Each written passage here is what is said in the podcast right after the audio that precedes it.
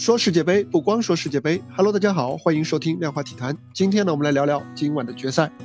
在世界杯决赛前一天啊，本泽马突然又成了焦点人物。这位法国前锋和新科的金球奖得主呢，是在本届世界杯开幕前一天就宣布因伤离队，当时是引发了外界一片唏嘘啊。连同博格巴、坎特、恩昆库、卢卡斯·埃尔南德斯此前的伤退呢，卫冕冠军的前景呢，当时也是被一度看衰。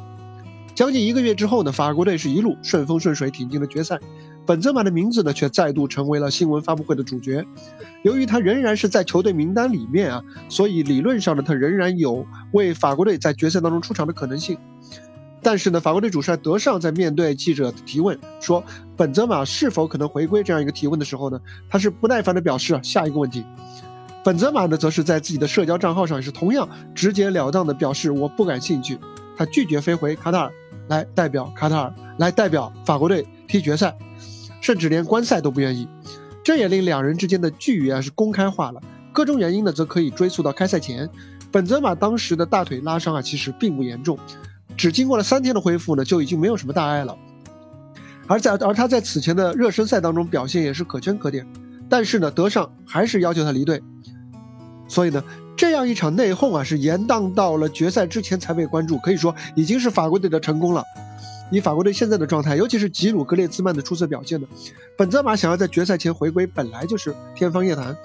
别说得上了啊，本泽马自己都未必愿意啊，因为万一他上场了，然后决赛输了，他就又成了背锅侠了吗？这不是？但是呢，既然在开赛之前把本泽马放在了阵容里面，但是呢，却又以不怎么站得住脚的伤病的原因啊，把他剔除出队。德尚引起争议呢，也是必然的。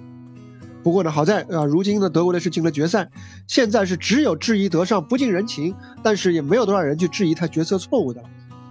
将本泽马排除出阵容啊，根本原因还在于法国的确是人才济济，尤其是在数量最有限的前锋位置上。德尚最偏爱的大中锋加防守反击的打法呢，在这种打法体系下面，本泽马相对是更加依赖对中场的控制的，所以呢，并不是特别切合德尚偏爱的战术。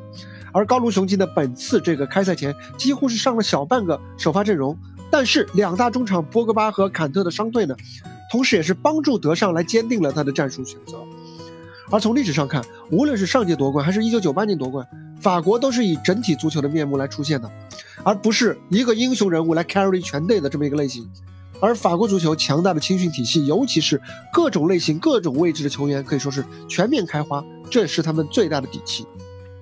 再回过头来说说这一场没有发生的内讧啊，法国是有大赛内讧的传统的。二零一零年南非世界杯，他们当时是集体罢赛，试图逼走阿内尔卡，开除阿内尔卡的主教练多梅内克。虽然最后他们是成功了，但是最后也是小组赛出局。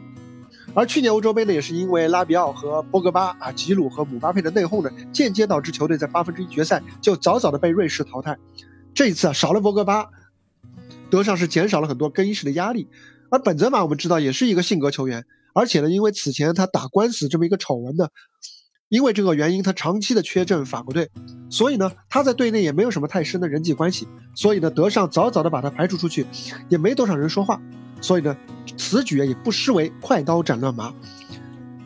接着再来说说法国和阿根廷的对比啊，相比起法国，相比起梅西，对于阿根廷。是从战术核心到精神支柱这么一个无可替代的地位的。如今的法国队有战术核心姆巴佩，但是他并没有一个真正意义上的灵魂人物，他们也不需要，缺了谁都行。这是法国队足球，这是法国足球最强悍的一个特质。而有意思的是呢，在决赛当中，他们的对手阿根廷，虽然在本届同样是呈现出了多点开花、整体足球，并且是主打防守反击的这么一些特点，